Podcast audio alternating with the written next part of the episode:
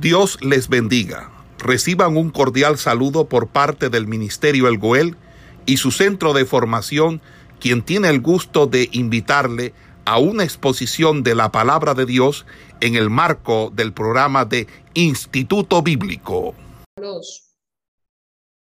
de todos los capítulos, digamos que vamos a nivel general, no vamos capítulo a capítulo, sino que a nivel general de todas las temáticas. Entonces, pues para hablar del sacerdocio, Dios eh, deseaba que Israel fuera una nación santa, eso lo podemos ver en Éxodo 19:6. Y pues para ello eh, nombró a Aarón y a sus hijos pues para formar ese sacerdocio. Eh, antes del el éxodo, pues el jefe, el jefe de cada familia, el primogénito como tal era quien pues desempeñaba ese papel de sacerdote familiar pero pues eh, la complicación o todo lo que conllevaba eh, presentar los sacrificios, los ritos y toda esa exigencia pues que llevaba a cumplirlos, hizo necesaria la institución de un sacerdocio, alguien, alguien que fuera dedicado totalmente pues al culto divino. Y esa vocación sacerdotal pues era hereditaria, así los sacerdotes podían transmitir a sus hijos pues las leyes de una manera detallada con relación a lo que era el culto y a todas las reglas a las que vivían sujetos los sacerdotes, pues con el fin de que ellos conservaran esa pureza eh, que les permitiera acercarse a Dios. Entonces, los levitas, eran, los levitas eran los ayudantes de los sacerdotes, pues por haber sido rescatados de la muerte en la noche de Pascua los primogénitos de las familias hebreas pertenecían a Dios, pero los levitas, por su celo espiritual, fueron elegidos divinamente como esos sustitutos de los hijos mayores de cada familia. Solo podemos ver en Éxodo 32, 25, 29 y en Números 3, 5, 14, el 8, 17, 19. Entonces los levitas asistían a los sacerdotes en sus deberes y llevaban y cuidaban el tabernáculo. Entonces, ¿cuáles eran las funciones de los sacerdotes? Primeramente era servir como mediadores entre el pueblo y Dios. Eh, vamos a buscar aquí una cita que es primera de Timoteo 2.5. Eh, por favor, la buscan allá, si alguien me la puede leer. Primera de Timoteo 2.5.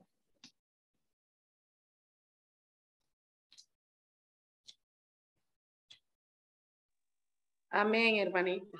Listo. Porque hay un solo Dios y un solo mediador entre Dios y los hombres, Jesucristo hombre. Entonces, eh, hoy tenemos un solo mediador, ¿verdad? Un sumo sacerdote. Y vamos a ir eh, haciendo como que ese paralelo entre lo que Dios le colocó o las leyes que Dios permitió o lo que Dios instituyó con el sacerdocio para el pueblo de Israel y lo que nosotros estamos viviendo hoy en día. Entonces, esa función del sacerdote era ser mediador entre el pueblo y Dios. Eh, su función pues era interceder por el pueblo y expiar el pecado mediante el sacrificio y así reconciliar al pueblo con Dios. Otra de las funciones de los sacerdotes era consultar a Dios para discernir esa voluntad divina para el pueblo. Eso lo podemos ver en números 27, 21 y Deuteronomio 33, 8, así como en Éxodo 28, 30. Eh, también eh, una de las funciones del sacerdote era ser los intérpretes y maestros de la ley y enseñar al pueblo sobre los estatutos de Dios, sobre los estatutos de Jehová. Eso lo podemos ver en Levítico 10, 11 y Ezequiel 44, 23. Entonces, eh, todas estas funciones eran dadas a los sacerdotes, así como ministrar las cosas sagradas del tabernáculo. Ahora, eh, había un sumo sacerdote, en este caso eh, era el sacerdote más importante, Solo él entraba una vez al año en el lugar santísimo, pues para expiar los pecados de la nación de Israel. Y él pues llevaba eh, las vestiduras, en este caso llevaba el pectoral con los nombres de las tribus y actuaba como mediador entre toda la nación y Dios. Solo él tenía derecho de consultar a Jehová mediante Urín y Tumín. Y si bien pues el sacerdote en algunos aspectos prefigura a lo que es el creyente, el sumo sacerdote simboliza a Jesucristo. Vamos a ver aquí eh, varias citas, lo que es Primera de Pedro 2.5, Hebreos 2.17 y Hebreos 4.14. Entonces, Primera de Pedro 2.5 dice, vosotros como piedras vivas, sed edificados como casa espiritual y sacerdocio santo, para ofrecer sacrificios aceptables a Dios por medio de Jesucristo.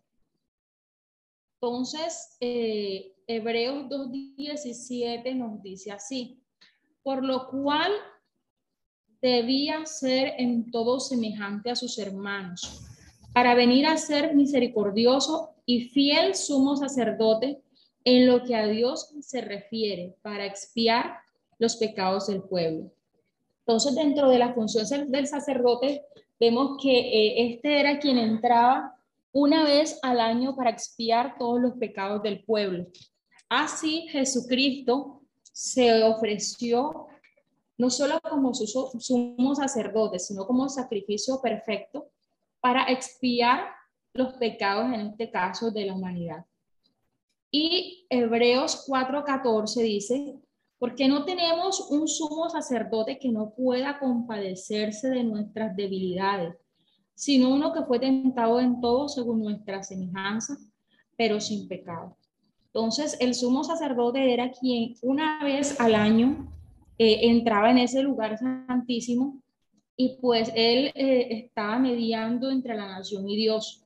Podía consultar a Jehová y en este caso, pues eh, ya eh, el sacerdote, hoy Cristo Jesús, nos permite pues esa entrada, ya no una sola vez al año, sino que nos dio acceso ilimitado hacia la presencia del Señor.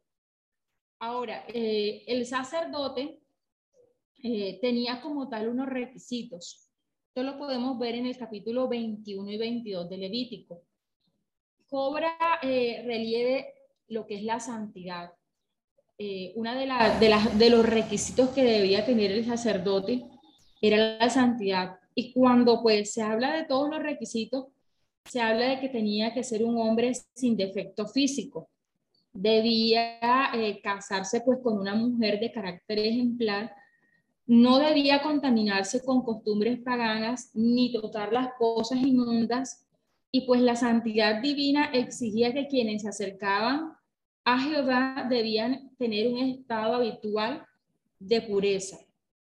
Eh, y esto pues debía ser, era totalmente incompatible con la vida común de los hombres. De manera que era alguien que tenía que apartarse, la santidad exige apartarse para, y en este caso eh, debía ser un hombre apartado para el Señor. Eh, otra de las cosas que debía tener el sacerdote y que los caracterizaba eran las vestiduras. En este caso, Éxodo 28 pues nos habla de ello.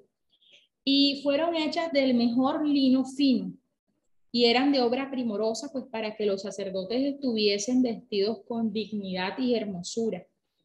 Todos los sacerdotes llevaban una túnica blanca que les recordaba eh, su deber de llevar una vida limpia y santa, así como también eh, llevaban eh, calzones y una faja y una mitra de lino fino. Además de esto, pues el sumo sacerdote llevaba varias vestiduras especiales. Encima de la túnica, pues llevaba un manto azul que se extendía del cuello hasta por debajo de las rodillas.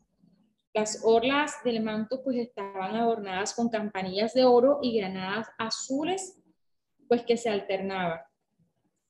Entonces, eh, tenía muchos detalles, así como las granadas tenían muchas semillas, se las considera también símbolo de una vida fructífera. Las campanillas de oro anunciaban los movimientos del sumo sacerdote a la congregación afuera del tabernáculo en el día de la expiación. Así sabían que él no había muerto al entrar en el lugar santísimo, sino que su mediación había sido aceptada. Algunos estudiosos pues, de la Biblia eh, han visto en esto una verdad espiritual para el creyente del día de hoy. Según ellos, pues las campanillas pueden representar ese testimonio verbal y las granadas los frutos del creyente. Eh, estos dos siempre van juntos y deben ser de igual importancia. Es como que es ser congruente con lo que yo eh, digo y con lo que soy delante del Señor. El efod era una especie eh, de coselete, pues estaba sujeto por un ceñidor y unas sombreras. Estaba hecho de lino fino en los colores oro, azul, púrpura y escarlatas. Este tenía dos piedras de ónice y iban puestas sobre las hombreras del efod. Cada piedra tenía grabado seis de los nombres de las tribus. Así, el sumo sacerdote representaba a todo Israel en el ministerio de la mediación. Ahora, sobre el efod por delante, pues se colocaba el pectoral. Era una bolsa cuadrada de aproximadamente, se dice que 20 centímetros. Eh, en esta parte de, eh, digamos que era muy especial porque esto llevaba 12 piedras de distintas clases y colores. Ahora eran piedras preciosas. Cada piedra preciosa tenía el nombre de una de las tribus de Israel. Así que el sumo sacerdote llevaba sus nombres a la vez sobre los hombros. La parte del cuerpo la que representa pues la fuerza y en el pectoral sobre su corazón. El órgano que representa esa reflexión y el amor. Ahora, no solamente él representaba a Israel delante de Dios, sino que también intercedía a favor de esa nación. Entonces, esa verdadera intercesión brotaba de ese corazón y que se realizaba con toda la fuerza. Sobre todo, eh, es una imagen de lo que es nuestro gran intercesor hoy en el cielo, en cuyas manos, pues dice la palabra que están esculpidos nuestro nombre. Así lo dice Isaías 49, 16. Entonces el sumo sacerdote llevaba dentro del pectoral lo que es Urín y Tumín. Estos significan luces y perfecciones y se empleaban para consultar a Jehová. Eh, según las creencias, pues eran dos piedras. Una indicaba una respuesta negativa y la otra una respuesta positiva. Eh, la Biblia no describe cómo se usaban eh, estas piedras, pero es probable que eran sacadas o echadas al azar así como, como una alternativa, haré esto o aquello. Y según salieran los tumín, se interpretaba pues la respuesta. Eh, en el turbante, perdón, o lo que es la mitad del sumo sacerdote, estaba colocada una lámina de oro puro con las palabras santidad a Jehová, y estas estaban grabadas sobre ella. Proclamaba que la santidad es la esencia de la naturaleza de Dios y también es indispensable para todo culto verdadero a Él. Entonces, el sumo sacerdote era la personificación de Israel y siempre era su deber traer a la memoria de su pueblo la santidad de Dios. Entonces, las vestiduras manifestaban la dignidad de la mediación sacerdotal y también la hermosura en el culto mediante lo que es la armonización de todas esas magníficas vestiduras con los colores y el santuario. Eh, voy aquí a compartir pantalla acerca de, de, lo que es el videito. No sé si me, se alcanza a ver, me confirman allí si se alcanza a ver. Para que tengamos una idea más clara de lo que eran las vestiduras del sacerdote. Me dice si escuchan bien allí. Amén. Y harás que se acerquen a ti, Aarón, tu hermano, hijos con él. entre los hijos de Israel, para que sean sacerdotes.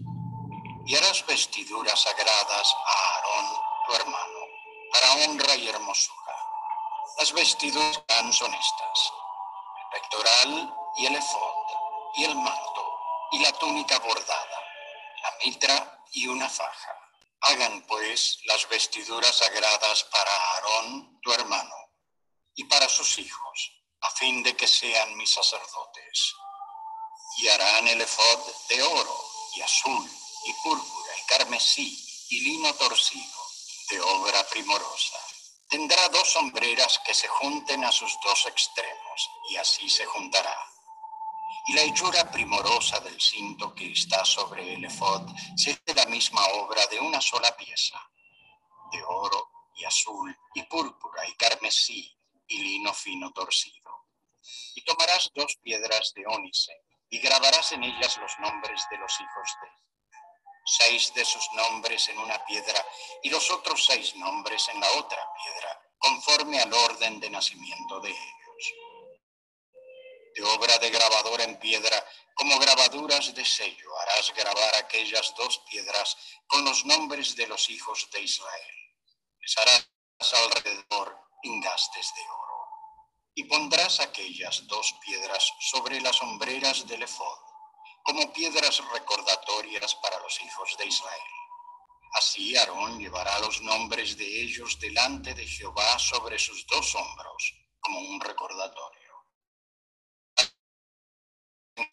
Y cadenillas de oro puro.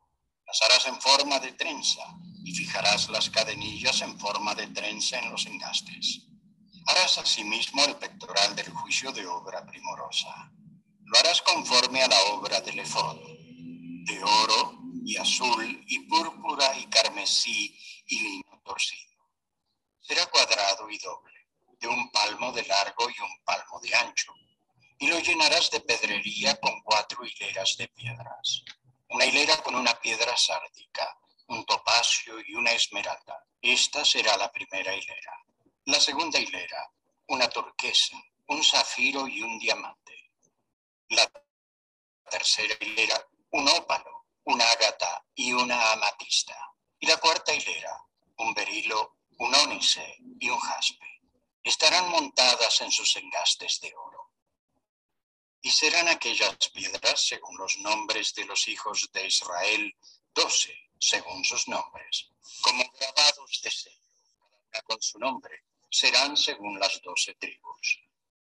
También pectoral cadenillas en forma de trenzas, de oro puro, y harás en el pectoral dos anillos de oro, los cuales pondrás a los dos extremos del pectoral. Y pondrás las dos cadenillas de oro en los dos anillos, a los dos extremos del pectoral. Y pondrás los dos extremos de las dos cadenillas sobre los dos en las sombreras del efod en la parte delantera harás también dos anillos de oro, los cuales pondrás a los dos extremos del pectoral en el borde que está en la parte interior del efod. Harás asimismo dos anillos de oro, los cuales pondrás en la parte delantera debajo de las dos sombreras del efod, delante de su unión, sobre el cinto del efod. Y atarán el pectoral por sus anillos a los anillos del efod con un cordón de azul para que esté sobre el cinto del efod y no se separe el pectoral del efod. Y llevaron los nombres de los hijos de Israel en el pectoral del juicio sobre su corazón cuando entre en el santuario, como recordatorio delante de Jehová continuamente. Y pondrás en el pectoral del juicio el Urim y el Tumim, para que estén sobre el corazón de Aarón cuando entre delante de Jehová y Aarón llevará el juicio de los hijos de Israel sobre su corazón delante de Jehová de continuo. Harás el manto del efod todo de azul, y en su centro, arriba, habrá una abertura, la cual tendrá un borde alrededor, obra de tejedor, como el cuello de una cota de malla, para que no se rompa. Y abajo, en su borde inferior, harás granadas de azul y púrpura y carmesí alrededor del borde y entre ellas y alrededor del borde pondrás campanillas de oro. Una campanilla de oro y una granada, una campanilla de oro y una granada alrededor de todo el borde del manto. Y ahora vendrá cuando ministre. Se oirá su sonido cuando él entre en el santuario delante de Jehová y cuando salga. Es una lámina de oro puro y grabarás en ella como las grabaduras de un sello, santidad a Jehová, y la sujetarás con un cordón azul. Mitra, la parte delantera de la mitra estará. y estará sobre la frente de Aarón. Y llevará a Aarón la culpabilidad de las cosas santas que los hijos de Israel hayan consagrado en todas sus santas ofrendas. Y sobre su frente estará continuamente para que hallen gracia delante de Jehová. Y bordarás una túnica de lino y harás una mitra de lino fino. Harás también una faja de obra de bordador. Y para los hijos de Aarón harás túnicas. También les harás fajas y les harás tiaras para honra y hermosura. Y con ellas vestirás a Aarón, tu hermano, y a sus hijos con él. Y los consagrarás y santificarás para que sean mis sacerdotes. Y les harás calzoncillos de lino para cubrir su desnudez. Llegarán desde los lomos hasta los muslos y los llevarán puestos a Aarón y sus hijos cuando entren en el tabernáculo de reunión o cuando se acerquen al altar para servir en el lugar santo. Para es estatuto perpetuo para él y para su descendencia después de él.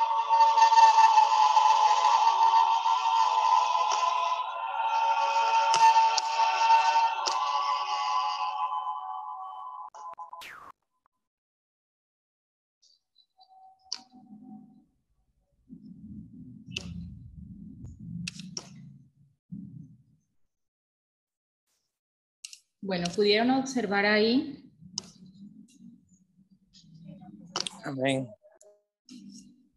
Siempre eh, es muy ilustrativo lo que son los videos, ayudan mucho a comprender un poquito más todo lo que eh, era la, eh, las vestiduras del sacerdote y pues todos los componentes que, que ellos tenían.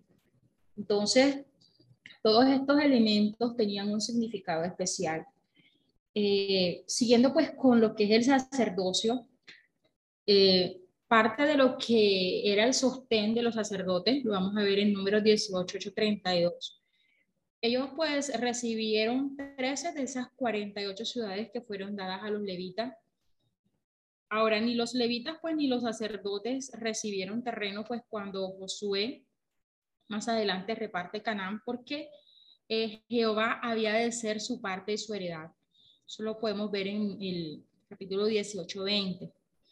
Y los levitas, pues que cuidaban el tabernáculo y lo llevaban, recibían los diezmos de las otras tribus. A su vez, ellos daban eh, sus diezmos a los sacerdotes. Eh, además, los sacerdotes pues recibían la carne de ciertos sacrificios, también recibían las primicias y lo consagrado de los votos y los primogénitos de los animales. Así se sostenían bien, pero a la vez no tan abundantemente pues como los sacerdotes de ciertas naciones paganas.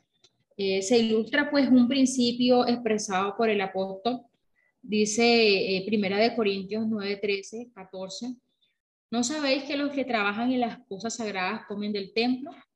Así también ordenó el Señor a los que anuncian el Evangelio que vivan del Evangelio.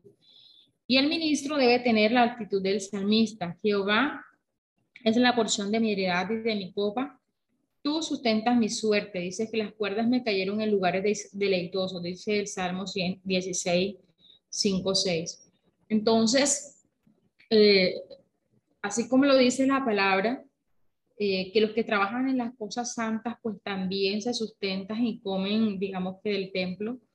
Eh, en estos tiempos, digamos que este asunto se ha llevado a cierto, obviamente, debido a que no todos los siervos aparentemente pues están siguiendo al Señor, sino que ha habido eh, ciertas personas pues que han abusado eh, de la buena fe de algunos creyentes y pues han cometido eh, cosas desagradables que, que de alguna manera han causado división en cuanto a que muchas de las personas que sirven o que son siervos o ministros del Señor viven del Evangelio. De hecho, así pues lo dice la palabra. Entonces, eh, por lo menos eh, desde, desde, este punto donde estoy, gloria al Señor, eh, en esta parte administrativa, veo como muchos de los ministros, muchos de los siervos, muchos de los misioneros que están en las diferentes sedes, pues son sostenidos por, por esa obra del ministerio y de lo que Dios provee a su iglesia. Entonces, también para tenerlo en cuenta que así como los sacerdotes en ese tiempo eran sostenidos por Dios y Dios les dio su porción, también en este tiempo muchos de los siervos del Señor pues viven y se sostienen de la obra que, que el, pues, la iglesia como tal eh, permite pues que ellos reciban. Entonces, eh, siguiendo pues con la temática, los sacerdotes eh, fueron consagrados, vemos Éxodo 29, 1 y Levítico 8 y 9, nos habla de la, de la ceremonia en que se consagraron los sacerdotes. Esta se celebraba pues en presencia de todo el pueblo. Para la consagración de Aarón y sus hijos, Moisés ministraba como sacerdote oficiante. Todos los detalles de la ceremonia pues señalaban lo trascendente que esto era para Dios. Eh, él está con su pueblo, pero ellos no deben de tratarlo con una familiaridad. Solamente pueden acercarse a su presencia los sacerdotes y todo lo empleado por ellos tenía que ser consagrado al servicio divino. Por lo tanto, Aarón y sus hijos tenían que estar debidamente limpios y ataviados y haber expiado su pecado antes de asumir los deberes sacerdotales. Entonces, el Dios viviente eh, no es una imagen impotente a la cual los hombres rinden el culto según sus ideas. Eh, solo es el Señor quien determina pues los requisitos de acuerdo con los cuales le es posible morar con su pueblo. Entonces, en una ceremonia impresionante y muy bien preparada, Aarón y sus hijos fueron ordenados para el sacerdocio. Ahora, dentro de, toda esta consagración, se dieron, eh, digamos que algunos pasos, pues lo primero que se hizo fue que ellos fueron sometidos a un baño completo que simbolizaba la purificación interna, sin la cual nadie puede acercarse a Dios ni servir en las cosas sagradas. Luego de ello, pues se le entregaron las vestiduras sagradas. Primero Aarón, pues el sumo sacerdote fue ataviado con estas vestiduras santas, las que acabamos de, mirar en el video. Y pues la magnificencia de ellas indicaba la dignidad del oficio de ese sumo sacerdote. Las vestiduras debían inspirar respeto hacia los ministros, pues en este caso. Y los hijos de Aarón, los sacerdotes comunes, vestían eh, vestiduras blancas que representaban las, pues, las acciones justas de los santos, así lo dice Apocalipsis 19, 8. Eh, Aarón y sus hijos fueron ungidos.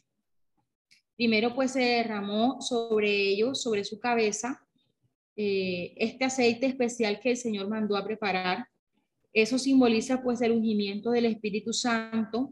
Los dones y la influencia divina pues son indispensables pues para ejercer el ministerio. El Salmo 132, 2 habla de que la abundancia del óleo con el que fue ungido Aarón simbolizó el ungimiento del Mesías. Nos habla de el ungido, quien recibió pues el Espíritu sin medida. Salmo 45, 6, 7 y Juan 3, 34. Entonces, así como el aceite de la santa unción era un ungüento superior aromático y precioso, recuerdan pues que dentro de las indicaciones que el Señor dio para la preparación de este aceite, eh, expresó el Señor que no debía prepararse otro aceite así. Y pues la unción del Espíritu Santo produce una fragancia espiritual y un efecto incomparable. No se debía derramar la unción pues sobre la carne del hombre, es decir, sobre lo aquello que no era santificado. De esta manera pues no se da eh, el Espíritu Santo eh, aquellos que no han aceptado a Cristo de alguna manera. Y pues, eh, como no se debía preparar o componer un ungüento semejante, eh, no se debía poner pues sobre un extraño, o lo que se, esto se denominaba uso profano. Así pues no se debía imitar la unción del Espíritu ni procurar usarla para fines no espirituales. Ahora Moisés rociaba la santa unción sobre los hijos de Aarón. Así la presencia y poder del Espíritu es para el real sacerdocio de los creyentes para que ministren con eficacia y bendición. Ahora, eh, dentro de ese espacio de la consagración, se ofrecieron unos sacrificios y estas ofrendas fueron de casi pues todas las clases nombradas por Dios. Eh, la ofrenda por el pecado, eh, el becerro de la expiación, pues dio a los sacerdotes una expresión oportuna de su sentido de indignidad o lo que era una confesión pública y solemne de los pecados personales y la transferencia de la culpa a la víctima. En este caso ellos ponían su mano sobre ese becerro, con ellos estaban eh, haciendo pues esa confesión pública de que eh, sus pecados eran transferidos hacia ese becerro. El carnero del holocausto pues servía para señalar que los sacerdotes se consagraban enteramente al servicio de Jehová. Y la ofrenda de paz, lo que era el carnero de las consagraciones, daba a entender la gratitud que sentían los sacerdotes al entrar en el servicio de Dios. Aarón y sus hijos pusieron sus manos sobre los animales ofrecidos en sacrificio, indicando así que ellos estaban ofreciendo a Dios. Ahora, la sangre del, del carnero, perdón, de la consagración fue puesta sobre el lóbulo de la oreja derecha de Aarón, sobre el dedo pulgar de su mano derecha y sobre el dedo pulgar de su pie derecho. Así eh, podemos verlo. segundito.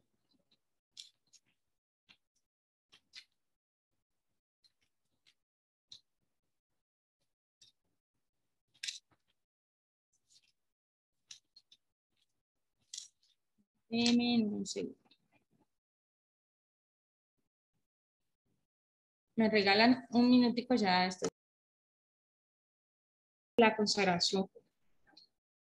Sobre el lóbulo de la oreja derecha de Aarón, sobre el dedo pulgar de su mano derecha y sobre el dedo pulgar eh, de su pie derecho. Eso lo podemos ver en Levíticos 8, 22. Dice, y después hizo que trajeran el otro carnero, el carnero de las consagraciones. Y Aarón y sus hijos pusieron sus manos sobre la cabeza del carnero. Y lo degolló y tomó Moisés de la sangre y la puso sobre el lóbulo de la oreja derecha de Aarón, sobre el dedo pulgar de su mano derecha y sobre el dedo pulgar de su pie derecho. Ahora, todo esto eh, tenía un significado y era que el oído debía estar atento el oído del sacerdote debía estar atento a la voz del Señor. Su mano debía estar pronta para hacer el trabajo divino y sus pies listos para correr en el servicio de ese Rey Celestial. Decir, todo su ser debía estar bajo la sangre y debía estar consagrado a la obra de Jehová. Finalmente, eh, ofreció Moisés pues oblaciones indicando la consagración de los frutos de su trabajo. Entonces, la sangre de los sacrificios fue rociada también sobre todos los enseres del tabernáculo para santificarlos para el uso sagrado. De esta manera, pues, eh, todas las cosas que estaban, los sacerdotes, eh, todas las cosas del tabernáculo estaban siendo consagradas para el Señor. Y luego de esto, hubo una fiesta del sacrificio. Esto pues puso fin a la ceremonia y esta encerraba tres significados. Primer significado, que los sacerdotes habían entrado en una relación íntima con Dios. Segundo, pues que la fuerza para cumplir los deberes de su oficio les era dada por aquel a quien servían, pues comían de su altar. Y tercero, pues que la fiesta era una acción de gracias por haberlos puesto en su servicio tan santo y exaltado. Ahora, esta ceremonia de consagración de los sacerdotes duró siete días. Durante ese periodo se observaron cada día los mismos ritos de sacrificios que el primero. De esta manera, toda la congregación podía comprender cuán santo es Dios y que fue Él mismo quien instituyó el orden sacerdotal. Entonces, eh, el versículo 33 eh, de Levíticos 8 dice así, de la puerta del tabernáculo de reunión no saldréis en siete días, hasta el día que se cumplan los días de vuestras consagraciones, porque por siete días seréis consagrados. Entonces, eh, el Señor, esta fiesta duró siete días. Y recuerden que el pueblo estaba presente en esta consagración. Ahora, eh, algo que podemos ver aquí en el capítulo 10, ¿qué pasó con ¿Qué pasa cuando hay irreverencia por parte de los sacerdotes? Recordemos pues que el Señor había dado eh, el sacerdocio a Aarón y a sus hijos. Entonces, dos de los hijos de Aarón, lo que es Nadab y Abiú, eh, pues cometieron un pecado eh, delante del Señor. Ahora, ¿de qué naturaleza fue este pecado de los dos hijos de Aarón? Dice, al parecer, pues ellos encendieron sus incensarios no con fuego del altar del holocausto, sino con un fuego común. Dice que el versículo 1, Nadab y Abiú, hijos de Aarón, tomaron cada uno su incensario, pusieron en ellos fuego sobre el cual pusieron incienso y ofrecieron delante de Jehová fuego extraño que él nunca les mandó. Entonces, al parecer, eh, ellos deberían haber tomado fuego del altar pues este era enviado por Dios, en Levítico 16, 12 y en Números 16, 46. Posiblemente eh, habría, ahora se dice posiblemente, no quiere decir que esta era la realidad, puede, que habría una envidia o una rivalidad entre ellos porque ambos eran jóvenes y ofrecieron incienso simultáneamente. El sumo sacerdote o un sacerdote común podía ofrecerlo, pero parece que no se permitía que dos oficiaran juntos. Eso lo vemos en Lucas 1.9. Además, pues demostraron descuido de las indicaciones tocante al culto y además irreverencia y presunción al hacer lo que bien les parecía. Tributaron culto a Dios de una manera no autorizada por él y olvidaron que la gloria y la bendición de Dios descendían sobre el tabernáculo a condición, pues en parte, de una cuidadosa atención prestada a todas esas indicaciones divinas que Dios les había dado. Además, pues también parece que habían tomado vino antes de ministrar y así perdieron pues su capacidad de discernir entre lo santo y lo profano. Entonces, de allí en adelante, eh, el Señor prohibió eh, a los sacerdotes tomar vinos antes de ministrar las cosas sagradas. Solo podemos ver eh, en el versículo 8 y 9 del capítulo 10. Dice, y Jehová habló a Aarón diciendo, tú y tus hijos contigo no beberéis vino ni sidra cuando entréis en el tabernáculo de reunión, para que no moráis. Estatuto perpetuo será para vuestras generaciones, para poder discernir entre lo santo y lo profano, y entre lo inmundo y lo limpio, y para enseñar a los hijos de Israel todos los estatutos que Jehová les ha dicho por medio de Moisés. Entonces, eh, la irreverencia eh, fue aquí castigada, hubo una severidad, un castigo pues severo. Eh, en este caso, pues ellos fueron consumidos, en este caso, por, el, por el fuego del Señor estos sacerdotes que acababan de ser investidos con esa autoridad sacerdotal y de presenciar la gloria de Dios, descuidaron pues todas las instrucciones que Dios les dio al principio. Ahora, si esto lo hicieron al principio y no hacía nada que Dios ya los había investido, mucho más adelante pudieran haber hecho otras cosas. Ahora, siendo sacerdotes, debieron haber sido más responsables eh, recordemos que ellos representaban al pueblo de Israel delante del Señor. Por lo tanto, su acto no solamente eh, los involucró a ellos, sino a toda la nación. Y finalmente, pues la nación aún era muy joven, se acababa de inaugurar eh, luego de la dispensación pues, del antiguo pacto. Ahora, Israel necesitaba aprender que Dios es santo y que el hombre no puede hacer su propia voluntad y seguir agradándole.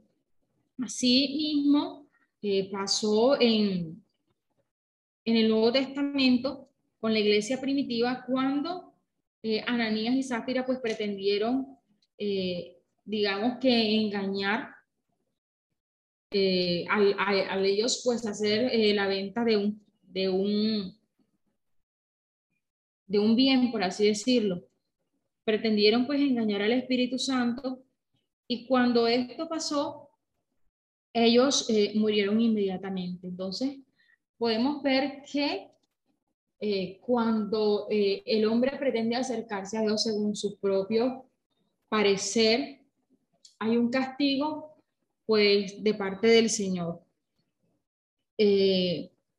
no podemos decir pues que en estos tiempos no pasen cosas. Muchas de las personas que ministran en el altar deben de tener pues esto pendiente, eh, que no solamente eh, están ministrando delante del Señor, sino que también están ante un pueblo y, y, que la santidad debe ser ese requisito pues que nos permite ministrar delante del Señor. Eh, en estos tiempos pues no podemos, escuché, no puedo decir que he visto un testimonio de alguien que pues ministró en estos tiempos y pues eh, expresó palabras como que el Señor dijo, a veces somos muy dados a, eh, a, decir el Señor me dijo, el Señor me habló, y muchas veces no tenemos en cuenta pues la santidad eh, y la conciencia de que ministramos delante de un Dios que es santo y que no podemos acercarnos según nuestra propia voluntad, según, según nuestro propio parecer. Entonces, pues de todo esto eh, debemos aprender unas lecciones prácticas.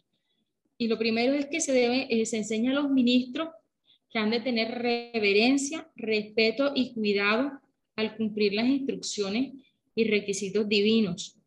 Ni el oficio divino en sí, ni el éxito ministerial son una excusa pues para descuidar las cosas espirituales. También queda ilustrado pues la relación entre ese privilegio y responsabilidad. El Señor dice que en Lucas 12, 48 que a quien se le haya dado mucho, mucho se le demandará. Y, y pues esto es de tener cuidado. somos privilegiados porque a muchos de los que estamos aquí el Señor nos ha llamado a ministrar o, o nos ha dado el privilegio de, de ejercer cargos delante del de, Señor precisamente. Entonces, recordar que es un privilegio, pero también es una responsabilidad. Y pues otra de estas lecciones prácticas es que se enseña cuán grave es a la vista de Dios sustituir las cosas sagradas con las cosas carnales. A lo largo de la historia eh, de la iglesia, los hombres han muchas veces sustituido el evangelio con las tradiciones, con el culto de, de corazón, con los ritos, con la revelación con el racionalismo, el evangelio de salvación con el evangelio de buenas obras y el fuego del Espíritu Santo con el fuego de, una pasión religiosa. Entonces, primeramente, eh, ese puesto sagrado está por encima de todas esas relaciones humanas más íntimas. Aarón tenía que dejar toda señal de luto para demostrar su lealtad a Dios. Cuando Nadab y Abiú perecen, eh, el Señor pues le manda, eh, le establece que Aarón pues no guarde luto, que no haya eh, en este caso eh, ninguna ningún llanto, fue como que, y de pronto pues puede sonar duro eh, que el Señor pues le haya dicho esto, pero en cuanto a, en cuanto a lo que aconteció, es que el Señor pues eh, le dijo a Aarón, en este caso, pues que eh, ninguna de, todas las, de, todas las cosas que estaban sucediendo eh,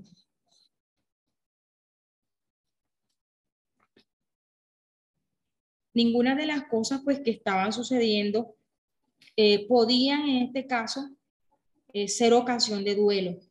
Dice el versículo 6, entonces Moisés dijo a Aarón y a Eleazar y Tamar sus hijos, no descubráis vuestras cabezas ni rasguéis vuestros vestidos en señal de duelo, para que no muráis ni se levante la ira sobre toda la congregación.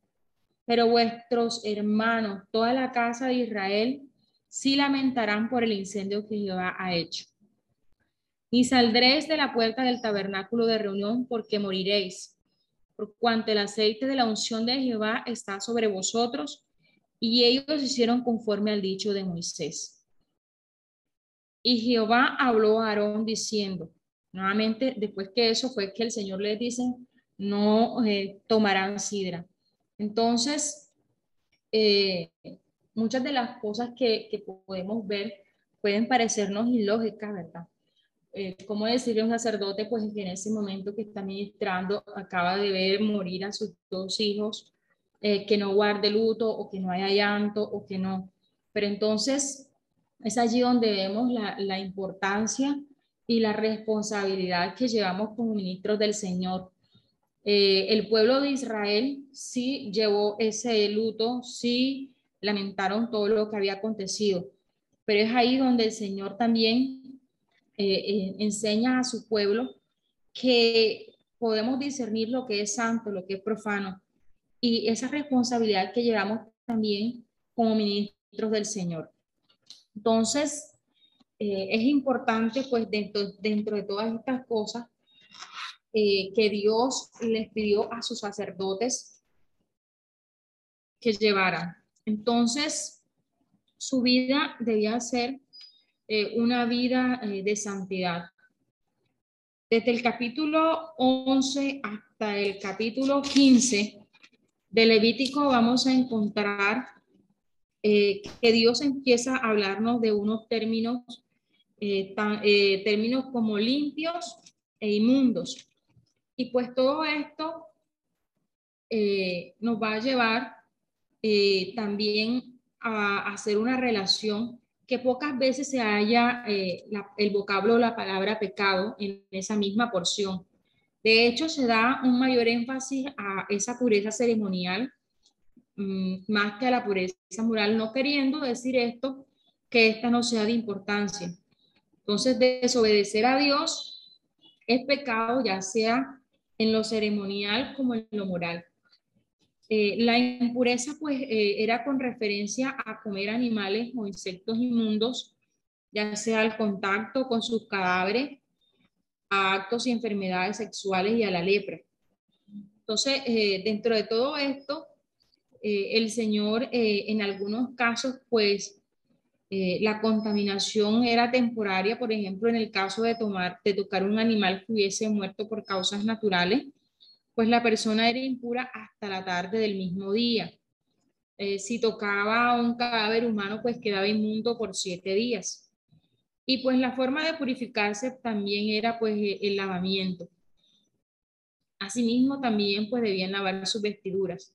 Ahora, la pena del contaminado era separarse del tabernáculo y de la congregación, así como que se ofrecían sacrificios pues para ser restaurados.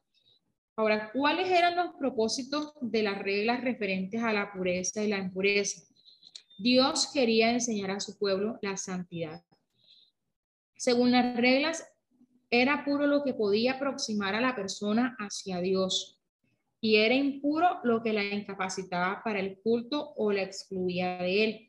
Entonces la pureza estaba relacionada con el culto y por lo tanto se hallaba ligada a la santidad. Se enseñaba que la inmundicia, aunque fuera ceremonial, no era cosa liviana, ya que alejaba al adorador de su Dios. Señor dice, eh, dice que sin santidad nadie verá al Señor. La purificación personal simbolizaba la santidad y esa purificación ceremonial debía ir acompañada de una purificación interior. Entonces, la santidad era un asunto de total relevancia. Ahora, eh, todo esto tenía el gran propósito de hacer a este, al pueblo de Israel santo y conservarlo en santidad. Entonces, dice el versículo 1144. Dice, porque yo soy Jehová vuestro Dios, vosotros por tanto os santificaréis y seréis santos, porque yo soy santo, así que no contaminéis vuestras personas con ningún animal que se arrastre sobre la tierra. Entonces, por regla general, Israel no tenía una norma de doble moralidad. Digamos que no, que para el sacerdote una y otra para el pueblo, no. Todos tenían unas leyes que debían guardar y pues que permitía que esa santidad debía gobernar todos los aspectos de su vida, incluyendo lo que era la comida, la bebida y las actividades diarias. El pueblo de Dios debía proteger el cuerpo, la mente y el corazón de lo que podía contaminarlo. Ahora Dios quería enseñar al pueblo a discernir entre lo santo y lo profano, entre lo limpio y lo impuro. empleaba pues las cosas materiales para enseñar esas verdades morales y espirituales. Eh, hay pensamientos, palabras y, actos pues que hacen inmundo al creyente. Eh, el cuerpo eh, es el templo del Espíritu Santo y no debe ser contaminado pues físicamente ni con vicios ni con hechos impuros pues por la inmoralidad. Dice, salid de en medio de ellos y apartaos, dice el Señor, y no toquéis lo inmundo y os, os recibiré. Segunda de Corintios 6, 17. Entonces los creyentes pueden discernir entre el bien y el mal por medio de la palabra de Dios. Hebreos 5, 14. Eh, no sé si hasta aquí hay alguna pregunta, hay alguna duda, si van entendiendo. ¿Hasta dónde vamos?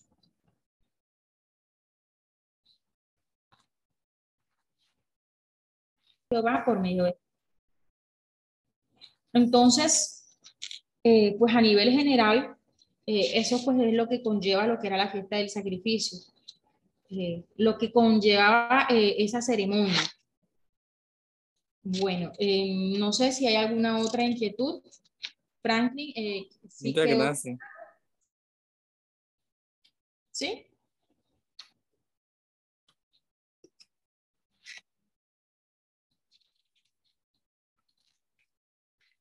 Bueno, vamos a, seguir con lo que era la purificación de la vida en Israel.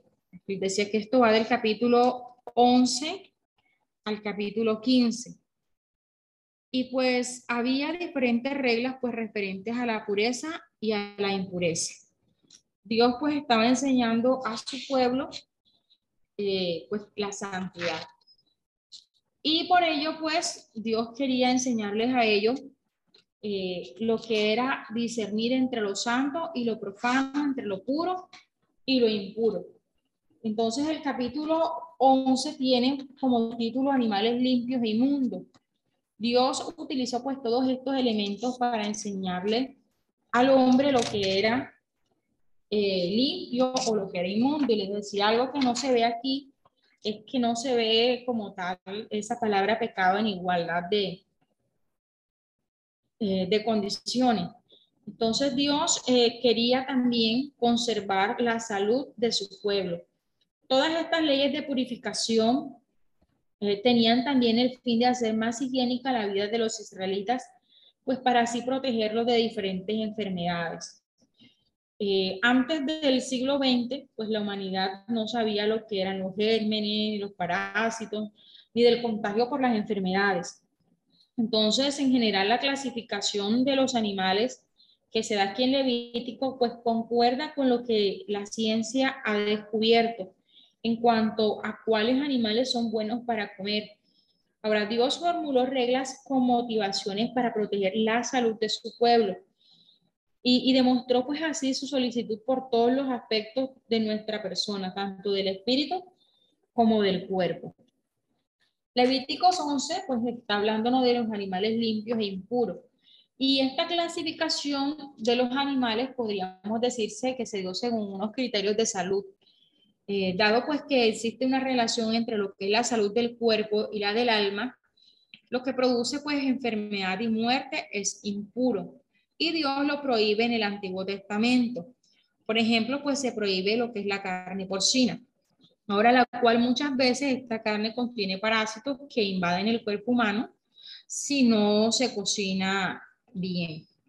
¿Qué podía comer Israel? Dice que podía comer animales de pezuña partida que romían vaca, oveja, ciervo.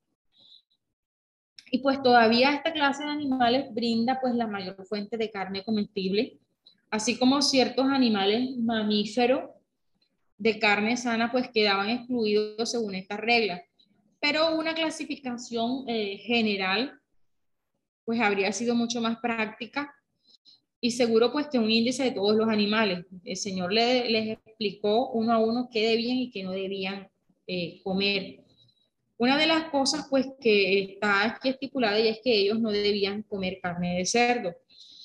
Eh, este animal pues se alimentaba básicamente pues de eh, hoy pues nosotros tenemos ya técnicas, pero eh, pues que nos permiten que estos animales eh, se alimenten con alimentos específicos y pues digamos que ya tienen, pero no deja de ser uno de los alimentos que muchas veces hace daño al cuerpo. Entonces, se les prohibía también comer carne, comer animales carnívoros, ya sean porque en algunos casos, pues esto provocaba infecciones, eh, sobre todo pues en los climas cálidos donde generalmente a veces se pudre la carne. Los reptiles y los ratones pues siguen siendo animales inclusive pues hasta el día de hoy, digamos que repugnantes para alimentación. Y eh, dentro pues, de los animales acuáticos, eh, algo que se especificó era que aquellos que tenían aletas y escamas eran los que se podían comer. Eh, por lo general, pues la carne de los peces es sana, pero los animales que no tienen aletas ni escamas, tales como las ranas, las anguilas y los mariscos, producen pues a veces desórdenes gástricos. En cuanto a las aves, pues que no se encuentran en la lista de los animales prohibidos, eh, eran aceptables. Eh, es evidente pues eh, la razón por la cual se prohibieron algunas, ya que estas eran carnívoras o algunas se alimentaban de basura. Entonces podemos ver ahí en el versículo 14 que el gallinazo, el milano según su especie estaba prohibido, el cuervo, el avestruz, la lechuza, entre otros. Insectos de cuatro clases de las familias de las langostas estaban permitidos. Ahora, estos solamente comían vegetación y contenían muchas proteínas y se, pues, se consideraban buenos, incluso pues hasta hoy en el Medio Oriente se siguen considerando pues aptos para comer.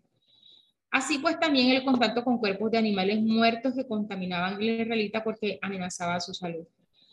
Eh, ahorita pues que, que estábamos mirando eh, lo que es el libro de Levíticos, algo que, que llamó mi atención eh, fue eh, en los espacios cuando el Señor da las leyes acerca de la lepra.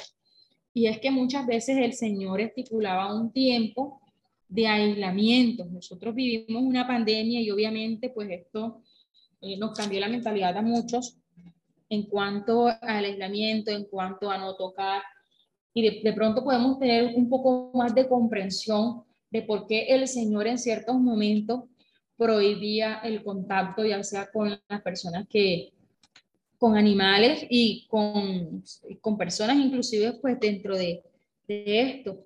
Entonces, pues eh, todo esto tiene un significado no solamente a nivel de la salud, a nivel físico, sino también que estas leyes para el cristiano eh, tienen pues eh, un significado puesto que Cristo nos liberó pues de todas esas leyes ceremoniales del antiguo pacto y hoy estamos bajo el nuevo pacto, no nos vemos obligados a cumplir pues todas las reglas del Levítico.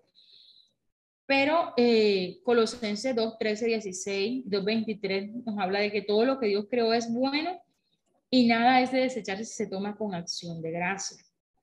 Ahora, 1 Timoteo 4, 4. Eh, muchos creyentes, sin embargo, pues se abstienen de ingerir eh, animal ahogado eh, o sea, muerto por asfixia, también pues eh, sangre, pues la sangre simboliza el medio de nuestra expiación. En Hechos 15, 19, cuando se da el concilio, entonces los apóstoles determinan que esta sería la regla general de las cosas por las cuales eh, los gentiles, por así decirlo, tenían que abstenerse. No se, no se daban como que todas las leyes al pie del Levítico, lo que se debía cumplir, sino que guiados por el Espíritu Santo y, en un concilio, el concilio pues que nos muestra la palabra de Dios, Dios se determinó de que de estas cosas debíamos abstener. Ahora, pues las costumbres de los animales, en ciertos casos, pues tienen cierta similitud con aquellas conductas humanas que la Biblia condena. Eh, en cuanto a qué vicios o costumbres malas, pues son semejantes a la manera pues de vivir de los animales, tanto los reptiles como las fieras de presa y las aves de rapiña. Entonces, eh, también el Señor eh, les mandó en cuanto a, la reproducción, habían ciertas impurezas. estas reglas, pues, partían más que todo con la purificación de la mujer después del parto. Capítulo 12 nos habla de ello. Y pues la mujer que daba a luz un varón quedaba ceremonialmente impura durante una semana es decir, siete días al fin del cual el niño era circuncidado. Si era eh, una niña, pues la, la madre quedaba dos semanas. Y este periodo pues, de purificación era el doble al de un varón. Asimismo, el periodo de impureza, eh, el de la purificación en el caso de dar a luz una niña. Es decir, eh, la madre debía durar 40 días eh, después de que daba a luz para purificarse. Los siete días podemos ver en el versículo 4, dice, más ella permanecerá 33 días purificándose de su sangre. Ninguna cosa santa tocará ni vendrá al santuario hasta cuando sean cumplidos los días de su purificación. Entonces, estaban los siete días a los cuales el niño era circuncidado, más los 33 eran 40 días. Si nosotros notamos hoy, eh, uno de los aspectos que se le da luego de que la mujer da a luz un parto, se dice pues que los cuidos, los días de cuido deben ser 40 días. La Biblia pues aquí nos habla de que en el caso de la niña debía darse el doble, es decir, ya no eran 40 sino 60 días.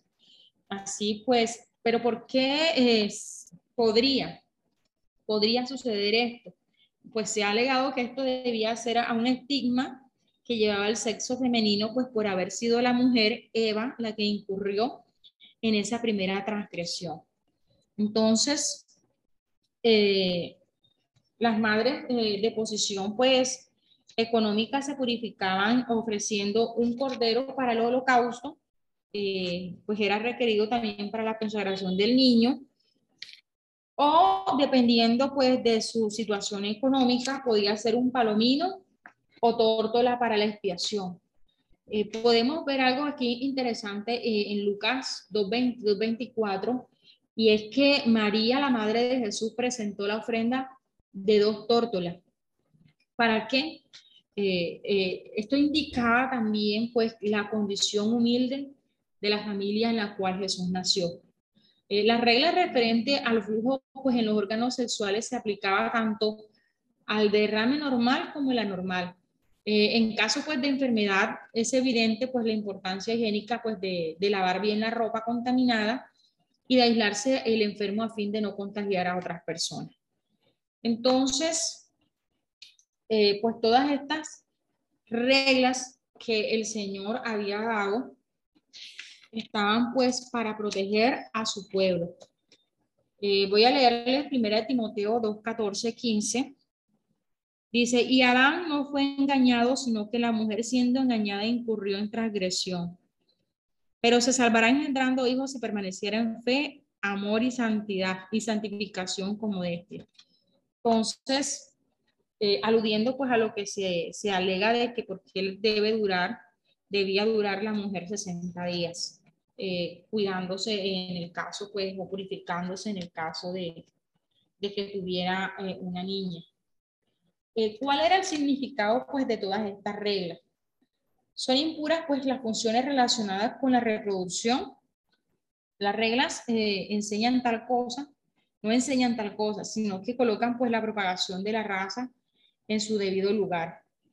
Los cananeos prestaban cultos pues a los dioses de la fertilidad, dice que con danzas sensuales y un desenfrenado libertinaje. Eh, la constitución, por así decirlo, era una parte importante de todos los ritos pues, que, que tenían los pueblos paganos. En cambio, eh, Dios le prohibía a su pueblo estrictamente todo lo que se desatara a lo sensual. Y pues se encuentra además una razón más profunda en cuanto a las reglas referentes a las relaciones sexuales. La Biblia enseña que la reproducción en sí misma no es pecado, sino que fue algo instituido por Dios. Así como en Génesis 1.28 eh, el Señor les dio el mandato de que se fructificaran y se multiplicaran, eh, también se consideraba una bendición pues el tener hijos.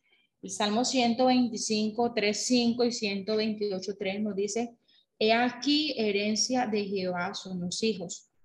Y pues la esterilidad era considerada un oprobio, así lo vemos en Génesis 30, 23. Entonces, el hecho de que una mujer diera luz eh, era, un, eh, era un acto en el cual la mujer debía purificarse. Y también pues era eh, un acto en el cual se debía regocijar. Entonces, eh, esa naturaleza pecaminosa eh, se transmite por la procreación. Por la procreación.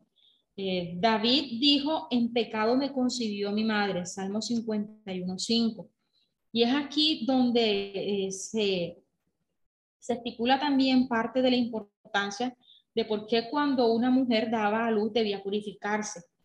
Ahora, no se refería a esa falta de virtud por parte de la, de la madre, sino a una herencia pecaminosa que cada madre transmitía pues a sus hijos.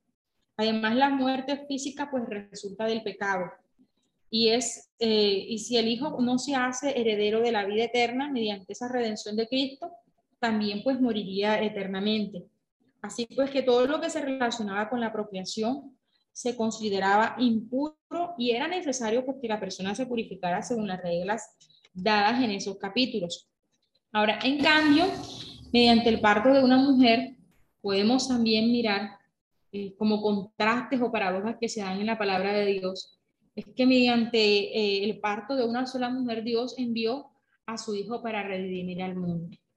Entonces, eh, vemos cómo el Señor eh, a través de su palabra nos enseña cada día. Eh, el capítulo pues 13 y 14 eh, nos habla a nivel general de cuáles son las leyes de la lepra. Estas leyes pues que el Señor instituyó tienen pues digamos diversos aspectos en cuanto a que el sacerdote era quien debía diagnosticar la lepra, así como otras enfermedades contagiosas. Si se sospechaba pues que determinada persona estaba leprosa, pues era llevada al sacerdote. En caso pues de que era fuera evidente que esa persona que tenía lepra se le declaraba impura. Y si el caso pues era dudoso, la persona de quien se sospechaba era aislada por siete días. Luego nuevamente pues era examinada por el sacerdote y declarada limpia o impura según el resultado pues de la inspección. Ahora, se aislaba rigurosamente al leproso, evitando así el contagio de la enfermedad. ¿Cuál es el simbolismo de, la lepra? Esta era una enfermedad que se consideraba espantosa como un proceso pues, de corrupción paulatina que hacía inmunda a su víctima y se habla del leproso como uno que es ya muerto, número 12-12, nos habla de eso. Y del curar al leproso como devolverle la vida. Aunque los hebreos no conocían el modo de contagio de la lepra, su concepto de la inmundicia por contacto físico servía pues para excluir al leproso de toda participación con el pueblo. Entonces la lepra era considerada como una impureza y no como una enfermedad. Y por tener pues que presentarse al sacerdote leproso para su purificación, se puede decir que simboliza el pecado que reside en el hombre. Ahora, hay ciertas semejanzas muy interesantes pues entre la lepra y el pecado.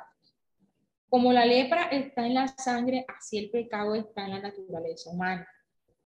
Como la lepra comienza con una marca insignificante y crece rápidamente, así la acción del pecado es progresiva y se extiende a todos los aspectos de la vida. Así como la lepra es repugnante y casi incurable, Así el pecado es malo e irremediable, aparte pues de la curación efectuada por Jesucristo. Eh, como la lepra pues separaba al leproso de los demás y por fin producía la muerte, así el pecado nos separa de Dios y de los demás y termina pues con la muerte eterna, lo que es eh, realmente es muerte en vida. Eh, el leproso pues debía realizar un proceso para luego de que pues fuera sano, por así decirlo. Y era el sacerdote pues quien tomaba dos aves y pues quien eh, ofrecía pues este sacrificio. Dice que una se sacrificaba en vaso de barro sobre agua corriente y la sangre era mezclada con el agua. La otra avecilla pues se mojaba viva. Eh, el cedro, la grana y el hisopo con el agua pues eran mezclados con sangre Dice que se rociaba siete veces al que había de ser purificado y entonces se ponía en libertad a la vecilla viva. Eh, todo esto pues también tiene su, su representación. Y era que la sangre mezclada con el agua también representaba el medio perfecto por el cual se efectuó nuestra limpieza.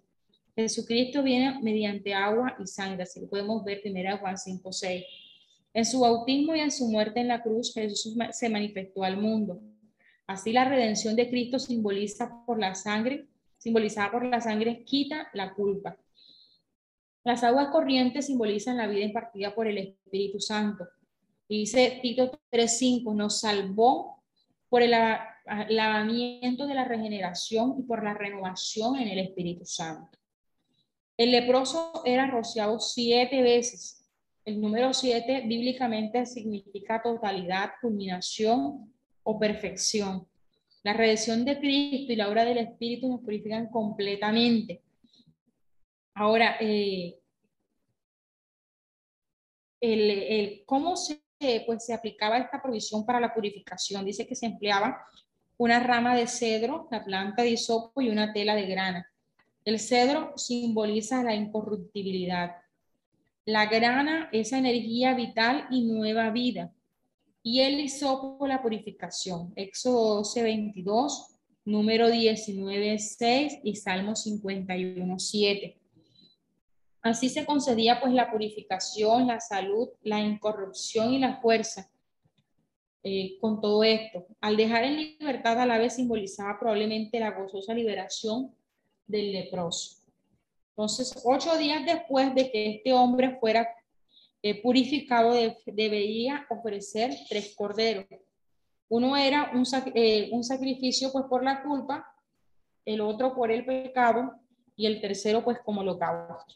Era el sacerdote quien ponía sangre sobre el lóbulo de la oreja derecha, sobre el pulgar de su mano derecha y sobre el pulgar de su pie derecho. Luego repetía todo este acto, pero con aceite. Esto representaba que el hombre restaurado se consagraba nuevamente al servicio de su Dios. Romanos 12.1. Dios nos limpia para que le, sirvamos. Entonces, eh, no sé si hasta allí eh, hay alguna pregunta, alguna inquietud en cuanto a todo esto.